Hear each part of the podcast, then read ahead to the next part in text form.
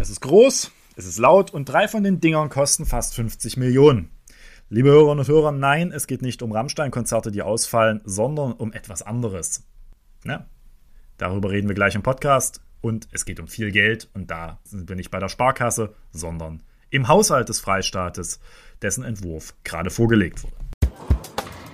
Werte Kolleginnen und Kollegen, was ist denn das für ein Käse? Haben Sie eigentlich mal bedacht? Selbst in Sachsen. Schon alleine diese bodenlose Frechheit. Das ist doch aber nicht der Maßstab. Ja, da bin ich ja gespannt. Ja, herzlich willkommen zum Podcast Zwischenrufe und zwar zurück aus der Sommerpause zur Folge 69 mit, wie immer, Valentin Lippmann, der mir gegenüber sitzt, Abgeordneten der Bündnisgrünen im Sächsischen Landtag und mir, Johanna, seiner studentischen Mitarbeiterin. Hallo. Einen schönen guten Tag zu unserem neuen Podcast. Wie geht's dir denn? Ja, die Sommerpause hat ein jähes Ende gefunden, die Haushaltsverhandlungen begonnen und vielleicht ist das auch der Hinweis, womit wir uns heute beschäftigen werden, mit Ja, richtig, dem sächsischen Haushalt. ganz viel Geld. Was leider nicht uns gehört, aber gut. Ja, man gibt es ja gerne aus für die Gesellschaft. Es gab ja bereits ein Plenum, wo dieser Haushalt vorgestellt wurde. Und zwar ist es wie in Sachsen üblich ein Doppelhaushalt. Ich weiß nicht, wie lange das schon üblich ist. Das hat in Sachsen Tatsache lange Tradition, die Doppelhaushalte. Ich kann mich jetzt, ich muss nachgucken, aber ich kann mich ja eigentlich nur an Doppelhaushalte erinnern.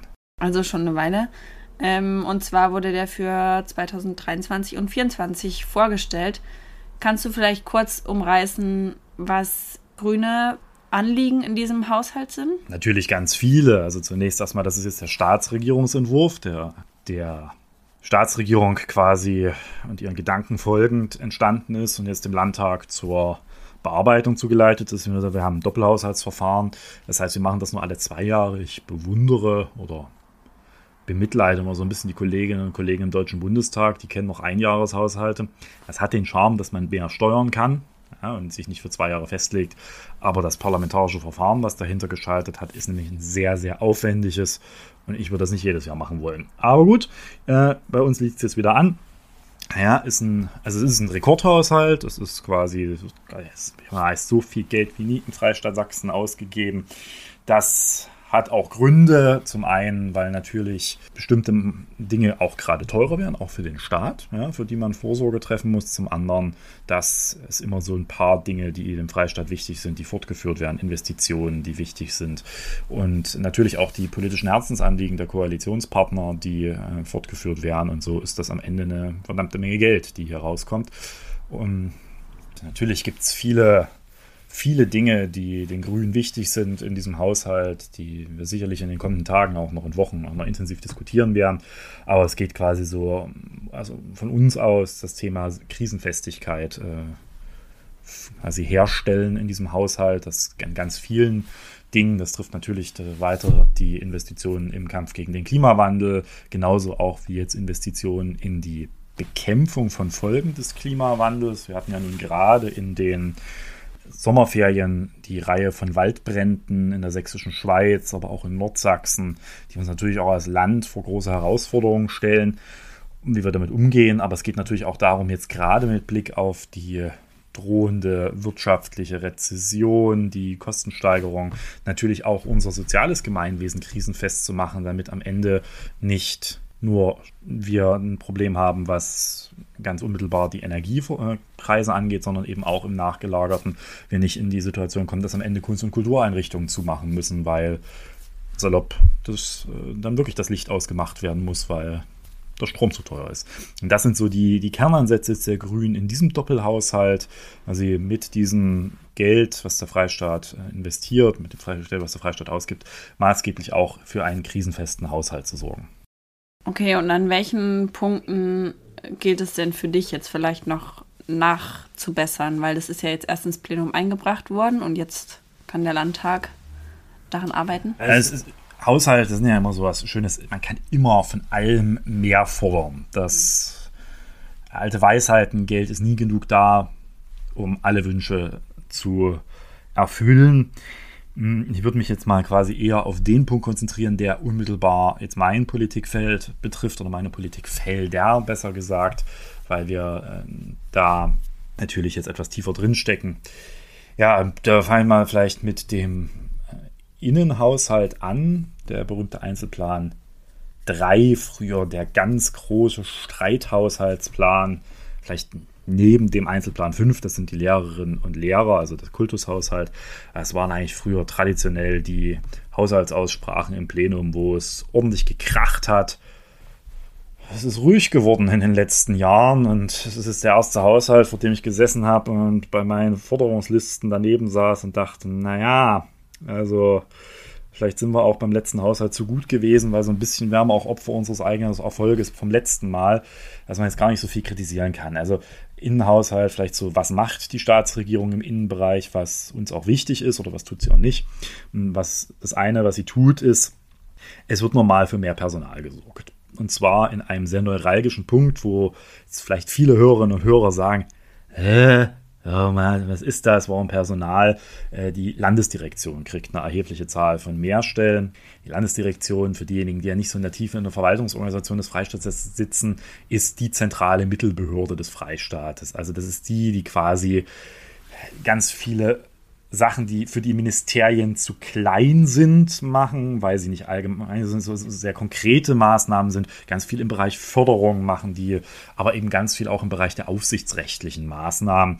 Einmal so, die machen von Arbeitsschutzaufsicht über Gewässeraufsicht, Strahlenschutz, um es mal den ökologischen Teil, bis hin zu Kommunalaufsicht, die sind beispielsweise die Rechtsaufsicht über die Kreise und dergleichen mehr. Also einige haben diese Landesdirektion vielleicht im Zusammenhang mit der holprigen Aufstellung eines äh, Oberbürgermeisters zu Dresden mitbekommen. Da mussten nämlich die äh, Beschwerden gegen die Zulassung an die Landesdirektion gerichtet werden als Rechtsaufsicht. Das ist eine ganz breite Behörde, die auch sehr, sehr viele Befugnisse hat, auch eine sehr große Behörde ist. Und der fehlt seit Jahren für ganz, ganz viele Aufgaben, viel Personal. Das liegt daran, dass man in dieser Kürzungswelle der späteren, späten 2000er Jahre zu einem Instrument gegriffen hat, was sich als sehr tödlich erwiesen hat. Also überhaupt, dass man diese Stellenabbau dort so stark forciert hat, war für einen funktionierenden Rechtsstaat ein Problem, aber auch die Art und Weise. Hm, ohne da jetzt zu tief ins Detail zu gehen, es gibt so, wenn man eine Stelle loswerden will, dann kann ich ja insbesondere, wenn es Beamte sind, nicht einfach sagen, Freund, du gehst jetzt. Da sagt er, ja, danke, ich bin Beamter, äh, ich möchte gerne eine andere Verwendung. Hm, deswegen kann man Stellenabbau bei Beamten eigentlich nur dadurch betreiben, indem man in Stellen, wo der Stelleninhaber oder die Stelleninhaberin in Ruhestand geht, nicht wieder neu besetzt. Und das regelt man im Haushaltsrecht über sogenannte KW-Vermerke, die dann für Stellen ausgebracht werden. Das äh, heißt haushaltsrechtlich künftig wegfallend. Äh, es gibt auch viele andere Bezeichnungen dafür, die etwas weniger charmant sind, aber diese KW-Vermerke wurden dann sehr flächig ausgebracht und zwar äh, hat man die nicht stellenscharf in der Landesdirektion ausgebracht, sondern nach dem Motto, die nächsten Stellen, x Stellen, die frei werden, werden nicht nachbesetzt. Und das führte bei der Landesdirektion dazu, dass es ein sehr, weil es ein sehr überalterter Personalkörper, wie das immer so schön heißt, ist, also man viele nah am Ruhestand befindliche Beamte und Beamte hat, dass es dort vor allen Dingen diejenigen Referate getroffen hat, zum Beispiel unter anderem den, den Arbeitsschutz und die Arbeitsmedizin, die schon etwas ältere Semester in ihren Reihen hatten. Und das führte dann zu jener Absurdität, dass man irgendwann keine Arbeitsmediziner mehr für den Arbeitsschutz hatte, weil die Stellen weggefallen sind. Also diese quasi nicht stellenscharf ausgebrachten KW-Vermerke haben einfach dazu geführt, dass diejenigen, die das älteste Personal innerhalb der Landesdirektion hatten, als erstes diejenigen waren, die gekniffen waren. Und in den letzten Jahren haben wir viel darüber diskutiert, wie wir jetzt die Landesdirektion wieder aufbauen können, weil sie jetzt auch gerade in beispielsweise Corona eine wichtige Aufgabe hatte. Also zum Beispiel die Behörde gewesen, die zuständig war für die ganzen äh, Entschädigungsleistungen auch für die Arbeitnehmer, äh, für die Arbeitgeberinnen und Arbeitgeber, äh, wenn eben Personen in Quarantäne waren. Und da kommt jetzt ordentlich wieder Personal. Das haben wir seit Jahren gefordert und das ist auch gut. Das kommt nicht nur dem Innenministerium zugute, sondern allen Behörden, äh, allen Ministerien. Aber das Innenministerium ist quasi verantwortlich für die Landesdirektion. Das ist vielleicht ein so ein großer Punkt, wo ich sage, das haben wir immer wieder gefordert. Das war jahrelange grüne Politik zu sagen, wir brauchen einen funktionierenden quasi freistaatliche Verwaltung, eine gute Verwaltung, die für die Bürgerinnen und Bürger da ist und eben ihre Aufgaben auch erfüllt. Das ist vielleicht der eine Aspekt, der im Innenhaushalt sehr interessant ist. Der andere ist, dass wir natürlich jetzt gar nicht, das war schon, der Haushalt ist ja entstanden vor den schweren Waldbränden in Sachsen, im Bereich des Brand- und Katastrophenschutzes viel mehr machen. Zum einen fließt da mehr Geld, zum anderen werden jetzt endlich in diesem Haushalt Hubschrauber gekauft. Hm. Und zwar nicht spezielle Löschhubschrauber, sondern Polizeihubschrauber. Die können auch zu anderen Ansätzen, Anlässen verwendet werden. Aber es wird eine spezielle Klasse, Tonnageklasse gekauft, die in der Lage ist, solche großen quasi Wasserbassins oder Tonnen, äh, mit denen die dann das Wasser von A nach B bringen, zu transportieren und das dann auch vor Ort zur Verfügung stellen. Das fehlt vielfach in Sachsen, diese entsprechenden Hubschrauber. Und die kosten richtig Geld. Da reden wir für drei Hubschrauber, ich glaube, über 56 Millionen oder so. Die, das ist eine Menge Holz. Sodass das Innenministerium sich dann, flapsig gesagt, auch nicht mehr so furchtbar viele andere Sachen mehr mhm. leisten konnte. Aber natürlich auch, dass wir grundsätzlich äh, auch stärker in die Forschung im Bereich des Brandschutzes gehen sollen, ein Katastrophenschutzsymposium geben. Das sind durchaus positive Dinge im Innenhaushalt. Ich frage, das ist gut. Ja, und dann gleichzeitig hat man auch ganz viele der Dinge, die wir im letzten Haushalt äh, etabliert haben, nicht zurückgenommen. Also das, das kann ja mal so sein, nach dem Motto, da wird dann im Parlament noch ein bisschen Geld reingeholt. Das können die ja jetzt gerne wieder machen, aber wir nehmen das jetzt erstmal zurück. Und das ist erfreulich. Zum Beispiel wird an der weiterhin hohen Förderung für die Demokratieprojekte ähm, die entsprechenden Zuschüsse zu einem Bundesprogramm festgehalten. Auch die von uns aufgestockte Forderung der Fußball-Fan-Projekte ist fortgeschrieben worden. Ob das jetzt reicht und wir da immer noch mal noch mehr reingeben müssen, das wird sich zeigen. Aber insgesamt ist dieser Innenhaushalt eigentlich ganz okay. Hm. hm. Interessant ist, dass sie auch ein paar so, ich sag mal, innerkoalitionäre Quälinstrumente gar nicht reingeschrieben haben diesmal, die wir am letzten Haushalt noch für viel Streit gesorgt haben. Einige erinnern sich vielleicht, äh, es gab damals die Diskussion, wie viele Stellen braucht der Verfassungsschutz mehr. Der hat dann welche gekriegt. Jetzt wollen sie gar nicht mehr stellen. Wissen wahrscheinlich schon, welche Diskussion es auslöst, aber vielleicht kommt da noch was von der CDU im Verfahren. Beim letzten Mal gab es ein ominöses Drohnenabwehrprogramm, was sich im Haushalt fand, wo keiner sagen konnte, was das ist, wie das überhaupt technisch funktionieren soll. Das ist dann mit einem, äh, lustig, mit einem Sperrvermerk versehen worden, dass das erstmal dem Landtag ein Konzept vorgelegt werden muss, bevor das Innenministerium das Geld kriegt. Das Konzept kam, Konzept nie. kam nie und im jetzigen Haushalt hat man wohl auch festgestellt, so richtig dringend braucht man es doch nicht und haben es wieder rausgestrichen. So, das ist durchaus positiv, also ist für den Kerninnenbereich. Ich weiß, dass meine Kollegin, die den Asylbereich betreut, ist, da ein bisschen kritischer ist, weil da haben sie noch ein paar Gelder Tatsache wieder zusammengestrichen. Hm, das wird jetzt sicherlich ein Kampf im Haushaltsverfahren. Und genau, das ist jetzt quasi für den Innenbereich. Was was wollen wir mehr im Innenbereich? Ja, wie gesagt, so gar nicht so furchtbar viele Dinge, sind eher so kleinere Sachen, hm, die da notwendig sind. Aber äh, da sind schon noch ein paar da. Also uns gehen jetzt die Ideen nicht aus. Das ist gut. Und zu Rechts- und Verfassungsbereichen, kann man da schon was sagen? Nee, der Justizhaushalt oder der Rechts, äh, generell der sogenannte Einzelplan 6, das ist also das äh, Staatsministerium der Justiz für Demokratie, Europa und Gleichstellung. Da ist zunächst erstmal positiv zu konstatieren, dass das Ministerium nochmal deutlich mehr Stellen bekommen hat, auch gemessen quasi an der Größe des Hauses im Vergleich auch relativ viele Stellen bekommen hat. Aber natürlich, da ist ganz viel Stellen für die Digitalisierung dabei, da sind Stellen im Strafvollzug dabei. Also sind jetzt nicht Dinge, die ganz äh, stark mit der Verwirklichung von, sei es mal, Gesellschaftspolitik zusammenhängen, sondern einfach Dinge, die total notwendig sind, dass sie umgesetzt werden. Äh, es ist sehr viel Geld zur Umsetzung der Digitalisierung in der Justiz in diesem Haushalt drin. Die E-Akte wird weiter fortgesetzt und das ist auch wichtig, dass das funktioniert in der Justiz, aber da wollen auch viele reibungslose Abläufe in der Ministerialverwaltung. Aber das ist jetzt natürlich eher weniger gestalten, aber ganz viele der Dinge, die wir auch im letzten Haushalt schon drin hatten, sind eben weiter auch drin, auf, werden auf hohem Niveau gefördert. Das betrifft zum einen die Förderung beispielsweise des äh, Else Frenkel Brunswick Institutes, also, also das unsere Dokumentations- und Forschungsstelle für antidemokratische Bestrebungen im Freistaat Sachsen. Ähm, das betrifft aber auch die Fragen des Gewaltschutzes beispielsweise, die weiter stark finanziert werden. Natürlich gibt es auch da immer noch Luft äh, nach oben und äh, beim Personal ist immer noch das Problem, dass wir eigentlich zu wenig Personal für die Justiz haben. Ähm, das betrifft nach wie vor den nachgelagerten Bereich, also während man sich in den letzten Jahren, das ist auch ein sehr großes Problem momentan, zu Recht sehr stark auf, wir brauchen mehr Richterinnen und Richter, wir brauchen mehr Staatsanwältinnen und Staatsanwälte konzentriert hat und da auch wirklich in den Haushalten auch viel geliefert wurde. Jetzt auch nochmal quasi in dem Haushalt, was geliefert wird. äh, fehlt es an diesem Mittelbau, weil natürlich funktioniert jedes Gericht, jedes Dezernat in einem Gericht nur so, die Geschäftsstelle dort funktioniert. Und gerade in dem Bereich dieser Geschäftsstellenbeamtinnen und Beamten, da fehlt es tatsächlich noch an, deutlich an Stellen. Muss man jetzt gucken, ob man da vielleicht noch im Haushalt was macht. Aber Stellen ist immer so ein Thema bei Haushaltsverhandlungen. Das wird ungern im parlamentarischen Verfahren nachverhandelt, weil da immer der Finanzminister mit einem ganz dicken Daumen auf dem Nein-Knopf sitzt und sagt, nein, keine Stelle mehr. Kann man immer sagen, wir sind Haushaltsgesetzgeber, soll der Finanzminister machen, aber macht natürlich auch mit einer, insbesondere mit einer CDU was, wenn der sagt, nee, also mehr Stellen soll es nicht werden. Mhm. Genau. Und ja, da gibt es eher beim Justizbereich eher noch ein paar kleinere Sachen, über die man diskutieren äh, muss. Wie können wir den Justizvollzugsdienst attraktiver machen für neue Anwärterinnen und Anwärter? Wie kann man auch beispielsweise im Justizministerium stärker noch die Umsetzung des beschlossenen Transparenzgesetzes in den Kommunen voranbringen? Also das sind so Punkte, da, da wird man jetzt im Haushaltsverfahren noch äh, trefflich miteinander diskutieren und mal gucken, was da vielleicht noch am einen oder anderen Änderungsantrag am Ende rumkommt. Sehr gut.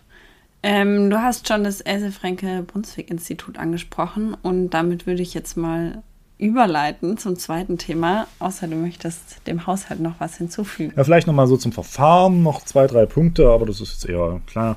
Ein wichtiges Thema ist natürlich auch die sächsische Datenschutzbeauftragte. Die braucht noch Stellen zur Umsetzung des Transparenzgesetzes, aber das äh, versuchen wir auch noch. Also weil sie jetzt auch Transparenzbeauftragte des Freistaates Sachsen wird. Mhm. Da brauchst du natürlich noch Personal, um das zu kontrollieren. Mhm. Weiteres Verfahren ist, wir gehen jetzt quasi in die Haushaltsausschuss, also in die Ausschussberatung des Haushaltes und das wird jetzt eine Weile dauern. Das sind quasi insgesamt, ich glaube, drei Beratungen für jeden Fachausschuss vorgesehen. Die erste hat man jetzt, das war jetzt die Einbringung, dann gibt es immer das klassisch zwei Beratungen mhm. und Voraussicht vor Weihnachten. Also ihr seht, das ist schon noch ein gewisser Zeitpunkt hin, soll dann der Haushalt entsprechend beschlossen werden. Okay, vielleicht sprechen wir ja dann nochmal darüber, was so rein verhandelt wurde. Ich würde zum zweiten Thema jetzt kommen, und zwar ein großes Thema Demokratie und das Jahrbuch des Else-Fränke-Brunswick-Institutes, was schon im März veröffentlicht wurde. Aber wir sind noch nicht drauf eingegangen im Podcast. Und das zwar, ist schädlich. Ja, tatsächlich. Und deswegen würde ich das jetzt mal nachholen, weil nämlich auch ich schon vermuten kann, was du als Mitbringsel mitgebracht hast. Und das hat auch mit Demokratie zu tun. Dieses Jahrbuch wurde veröffentlicht und es geht vor allem um demokratiefeindliche Bestrebungen in Sachsen.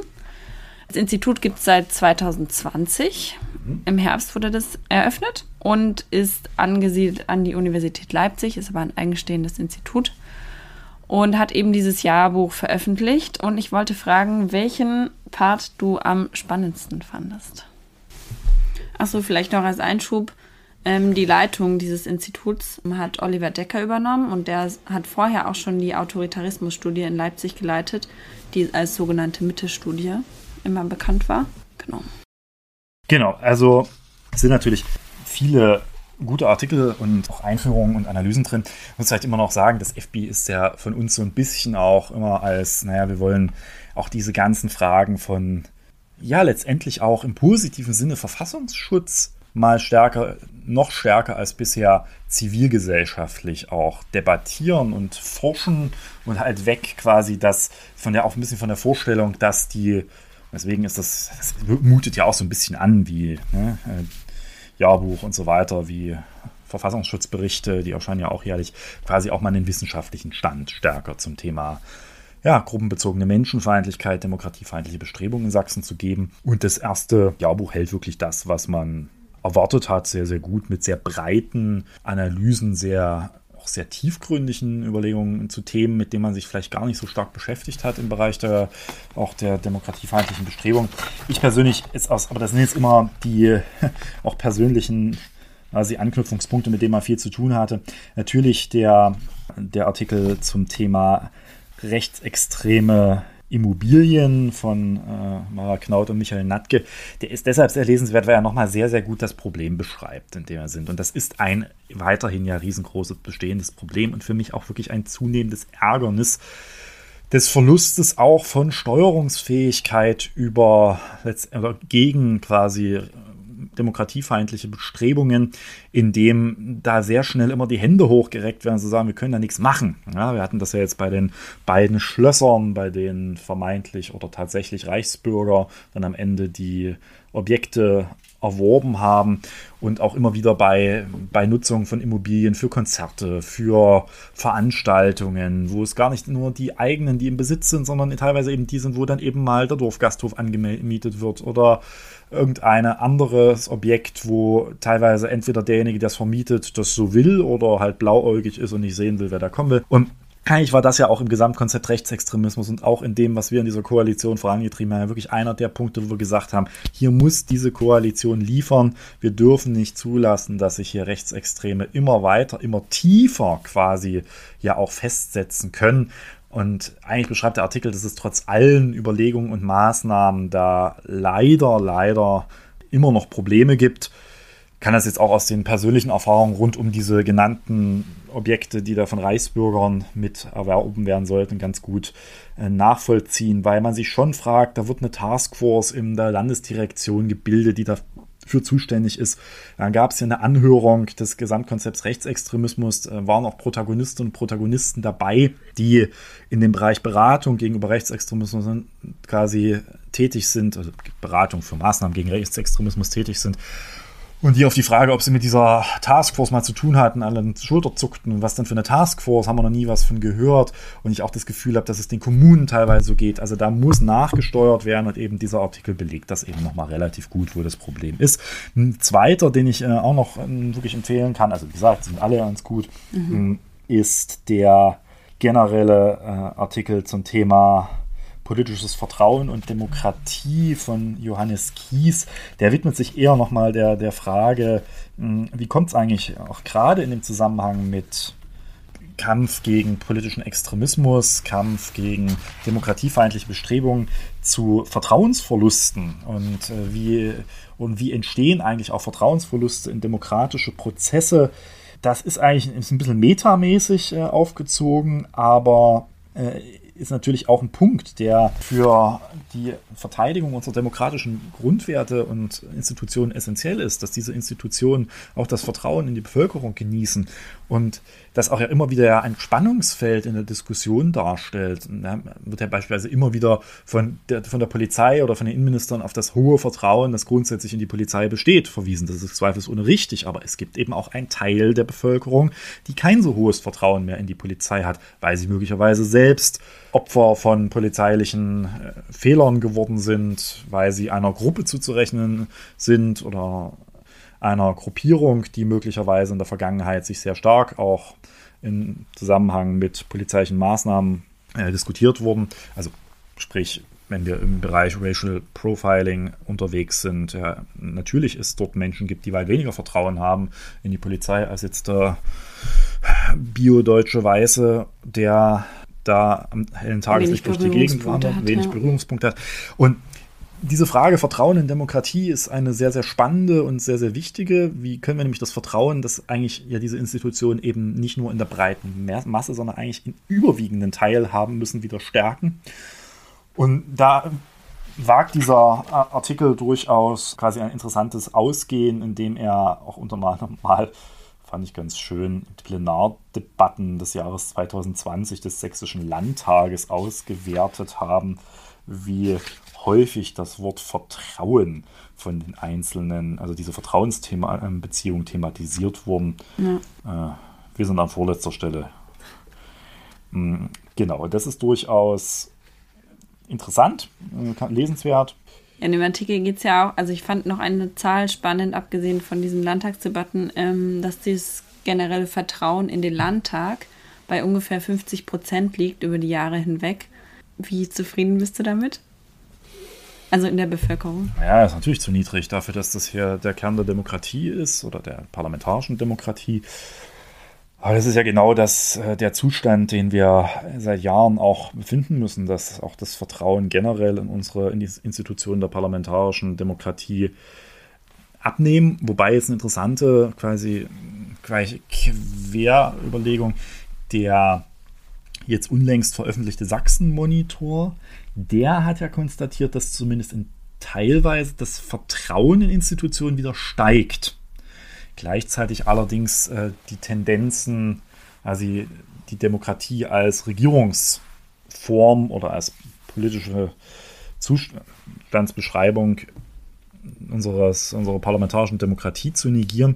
Und das ist ganz interessant, weil das heißt, die Vertrauen in Institutionen heißt dann wiederum auch nicht zwingend Vertrauen in die zugrunde liegenden Wertvorstellungen des politischen Systems, was dahinter liegt. Und das ist vielleicht auch ein bisschen Trugschluss, dass ein Vertrauen beispielsweise in eine starke Regierung heißt, dass das ein Vertrauen in unsere parlamentarische Demokratie ist. Nein, weil eine starke Regierung kann es auch in einem autoritär geprägten oder gerade ja in einem autoritär geprägten System geben. Und von daher ist das durchaus ein Punkt, den ich ganz interessant finde, so in den Querbeziehungen, wenn wir über Vertrauen in Institutionen reden, Vertrauen auch in Demokratie, dass wir, glaube ich, stärker auch differenzieren müssen, was ist Vertrauen in Institutionen, die nur Ausdruck einer starken parlamentarischen Demokratie sein können. Das ist zweifelsohne ein starkes, freies, und selbstbewusstes Parlament. Und andersrum, ähm, was sind quasi die Institutionen, wo das Vertrauen eben nicht genau heißt, dass bloß weil man in diese Institutionen Vertrauen hat, es schlussendlich Vertrauensbeziehungen in unser freiheitlich-demokratisches System sind. Und das muss man vielleicht sogar noch mal stärker differenzieren zukünftig. Wie gesagt, ich finde diesen Ansatz ganz gut, weil er jetzt auch ein Punkt ist, der, glaube ich, in den nächsten Wochen und Monaten auch nochmal sich verdichten wird, weil natürlich auch das Vertrauen mit der Frage der Problemlösungskompetenz und vor allem der zugeschriebenen Problemlösungskompetenz von Politik einhergeht. Ja, ich fand zwei Punkte noch spannend, die er zum Ende hin angesprochen hat. Zum einen, dass Menschen, die sowieso politischen Institutionen grundsätzlich vertrauen, sich auch häufiger einbringen. Also dass Leute, die ohnehin eher davon abgekoppelt sind, also dem weniger vertrauen, sich natürlich auch weniger einbringen und dass die politische Bildung nochmal hervorgehoben wurde als wichtiges Mittel, dass es eben genau dazu befähigt, die Leute Kritik zu äußern. Aber das hängt ja auch damit zusammen. Umso aktiver man ist, umso mehr setzt man sich auch damit auseinander, was passiert. Ja. Genau. Äh, ich wollte eigentlich noch einen kurzen Rückgriff zu den Immobilien in Sachsen machen, weil du ja dazu 2018 auch schon diese Karte mhm. auf deiner Website veröffentlicht hast. Wurde die seitdem fortgeführt? Nein, das haben wir leider aus Zeitgründen ist das dann irgendwie mal weg gewesen. Zum einen muss man halt sagen, dass auch einfach die zeitliche Belastung in Koalitionszeiten eine andere ist als in äh, Oppositionszeiten. Es ging damals auf eine kleine Da genau, Anfrage da konnten wir also viel mehr auch kleine Anfragen auswerten, was wir gar nicht zeitlich mehr ohne weiteres schaffen. Das ist eigentlich schade, war ein schönes Projekt.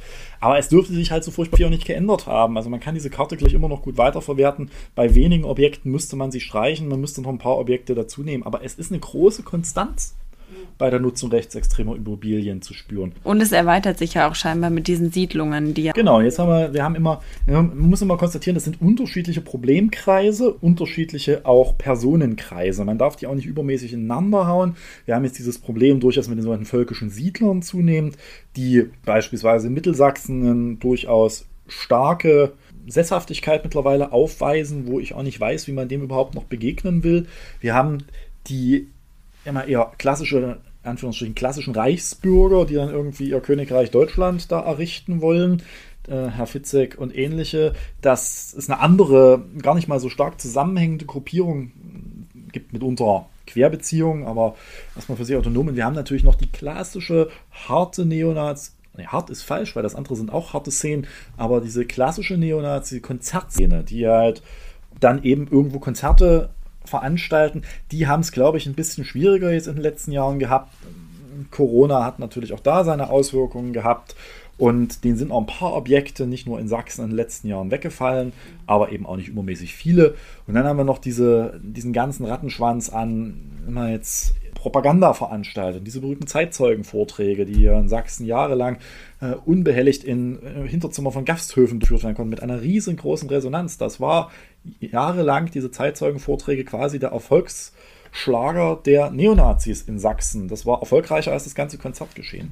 Und das, jetzt zum Kern zu kommen, bei diesen Veranstaltungen wird Geld umgesetzt. Und zwar nicht wenig. Da werden Eintrittsgelder verlangt, da wird Merchandise umgesetzt, da wird zu Spenden aufgerufen.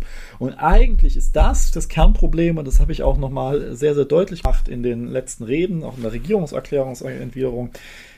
Wir müssen besser werden, was die Finanzbeziehungen im Rechtsextremismus angeht.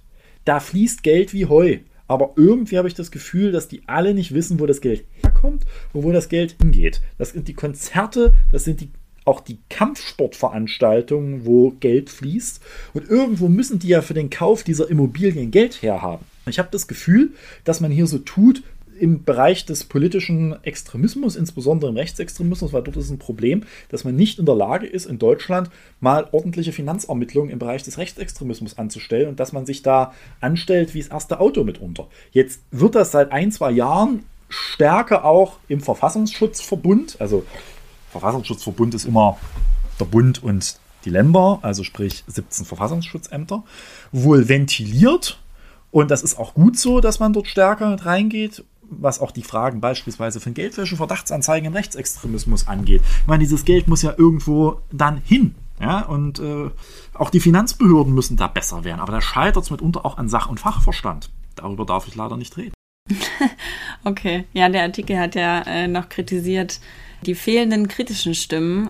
Und ich würde gerne wissen, wo du die siehst. Also an, an wem ist es jetzt da mehr zu handeln? Auch an der Zivilgesellschaft? Ja, mit dem, das ist das Thema, diese Auswüchse rechtsextremer Immobilien und rechtsextremer Landnahme wird man nur gemeinschaftlich lösen können. Da muss quasi die ganzen Ordnungsbehörden ihre Jobs machen. Ja? Und da muss in der Landesdirektion diese Taskforce und, oder wer auch immer dafür zuständig ist, denen muss klar sein, ihre Aufgabe ist nicht zu sagen, da können wir nichts machen, sondern die Aufgabe ist zu sagen, wird schwierig, aber wir könnten Folgendes versuchen. Zweitens, es muss natürlich vor Ort, und das ist mir ganz wichtig, eine starke zivilgesellschaftliche auch Widerstand erzeugt werden. Dann muss es ihnen dann auch ungemütlich machen. Manchmal gehen die dann nämlich auch recht schnell oder kommen gar nicht erst. Aber das setzt voraus, dass man das Ganze als Problem wahrnimmt und sich nicht denkt, ach schön, wir wollen Leute ein Schloss kaufen, da kriegt man neue Nachbarn. Ist mir doch egal, wie die politisch ticken. Hauptsache, wir haben ein äh, paar junge Leute wieder im Dorf. Ja, ist vielleicht auch ein bisschen Gemütlichkeit, wenn man sagt, sie gründen halt dort ihr eigenes Dorf, dann sind sie erstmal von der Bildfläche. Ja, sollen die machen. Und das dritte ist halt Follow the Money. Wir müssen ganz klar eine Stärkung der Behörden, die dafür zuständig sind, vom Verfassungsschutz bis Staatsanwaltschaften im Bereich Finanzierung, Finanzströme im Rechtsextremismus hinkriegen. Ich glaube, da ist noch so viel Potenzial nach oben. Und wenn man das mal ausschöpfen könnte, dann muss das mal relativ deutlich werden. Hier wird mir immer erzählt, so vom einen oder anderen, das vielleicht mal so als Anekdote, ja, man muss das ja quasi machen, wie die in Berlin die Clans bekämpfen. Also A, bezweifle ich, dass das so gut funktioniert. A, B, ja, wenn sie es mal so machen würden. Also dann, wo sind denn hier Dirk Behrendt gemacht? Wo sind denn hier die Überprüfungen auch beispielsweise äh, entsprechenden Grundstückskäufen, die da stattgefunden haben müssen, äh, wo das Geld herkommt und ähnliches und ob da die alle Leute in dem ganzen Vertragsverfahren und in dem ganzen Beurkundungsverfahren alle ihre Pflichten erfüllt haben. Das muss jetzt kommen, stärker und das ist, glaube ich, auch ein Punkt, wo jetzt der neue Innenminister ja auch mal beweisen muss, ob er liefern kann. Naja, dann hoffen wir mal, dass er liefert und ich verlinke euch natürlich den Bericht und lest auf jeden Fall mindestens diese zwei Artikel, aber den Rest auf jeden Fall auch. und also mit, ich glaube, über 250 Seiten, doch auch ein recht ja. umfangreiches. Spannender Artikel übrigens auch, den ich weiß, dass da auch einige Kolleginnen und Kollegen einer befreundeten Koalitionsfraktion schon ihre schlechte Laune kriegen, wenn sie sowas lesen. Aber der Artikel zu Geschlechterdemokratie und Antifeminismus im Erzgebirge ist ja. äh, natürlich auch belegt sehr gut, wo Problemlagen zu finden sind, die sehr tief liegen. Ja, das stimmt. Genau. Ja, auf jeden Fall ein sehr gutes Jahrbuch. Und würde dich jetzt gern fragen, was du mitgebracht hast. Ja, dieses war jetzt quasi eigentlich schon der ganze große Vormonolog zu unserer großen Veranstaltung am 1.10. Wir hatten sie, glaube ich, schon mal angekündigt. Nochmal. Äh, findet die Demokratiekonferenz der Grünen Landtagsfraktion in Chemnitz statt. Alle Infos findet ihr auf dem Link, den wir euch hier drunter posten. Wir wollen uns in einem äh, großen Veranstaltung den ganz grundsätzlichen Fragen von Demokratie im Freistaat Sachsen mit dem Schwerpunkt Zivilgesellschaft vor allem widmen. Also das ist eigentlich so ein Kongress für demokratische Zivilgesellschaft und wie wir sie stärken können im Freistaat Sachsen. Ich glaube, der längere Exkurs gerade hat das mal wieder eindrücklich belegt. Mit vielen tollen Workshops und Panels. Wir haben eine gute Keynote. Marina Weißband wird äh, eine Keynote äh, halten. Wir haben Katja Mayer, unsere Staatsministerin, da. Viele tolle Panels. Und jetzt wisst ihr auch, warum ich ein Panel unter anderem mit Oliver Decker, äh, hinreichend vorgestellt, und Vertretern der unter anderem der RAA des Kulturbüros zum Thema zivilgesellschaftlicher Verfassungsschutz mache. Was kann der eigentlich leisten? Also wie stark müssen wir eigentlich die Ressourcen, die die Zivilgesellschaft hat, in dem Erkenntnis von verfassungsfeindlichen Bestrebungen eigentlich staatlicherseits viel, viel besser noch nutzen? Und dazu passt, dass ja offensichtlich, äh, wenn man einem Artikel äh, dieser Woche glauben darf, Erkenntnisse eines Antifa-Rechercheteams dazu beigetragen haben könnten, einen der nächsten Bundeswehrskandale aufzudecken, äh, diesmal offensichtlich bei den Feldjägern, äh, da, äh, die dann aber offensichtlich staatlicherseits ernst genommen wurden, diese Hinweise. Und da ist natürlich die Frage, wie gerade im Bereich von Erkenntnisgewinnung über Mobilisierung, in Erkenntnisgewinnung auch über Immobilienankäufe, gerade auch im Bereich des Rechtsextremismus Zivilgesellschaft eine vielleicht ernster genommen werden muss. Weil was wir in den letzten Jahren immer erlebt haben, ist, dass bei ganz vielen Entwicklungen anschließend zivilgesellschaftliche Institutionen und Verbände gesagt haben, das haben wir euch aber schon früher gesagt, dass das so werden wird. Und vielleicht auch der, die staatlichen Strukturen, die ja gewissen Entwicklungen naturgemäß immer etwas weiter hinterherhinken, vielleicht auch einfach zu wenig agil sind in solchen Fragen. Und die für mich entscheidende Erkenntnis ist bisher, man müsste eigentlich das eine mit dem anderen besser verknüpfen. Und in dem Workshop ist die Frage, wie kann man das eigentlich tun? Sehr gut. Also, wenn ihr jetzt noch keine Lust habt, dann guckt euch noch die restlichen Pennis an und fahrt mal wieder nach Chemnitz. Genau, soll eine schöne Stadt sein. Ja. Also auch bevor sie Kulturhauptstadt dann ist, also ja. 2025. Genau. genau. Damit verabschieden wir uns erstmal, denke ich. Und bis zur nächsten Aufnahme und eine schöne Woche. Ebenso. Tschüss. Tschüss.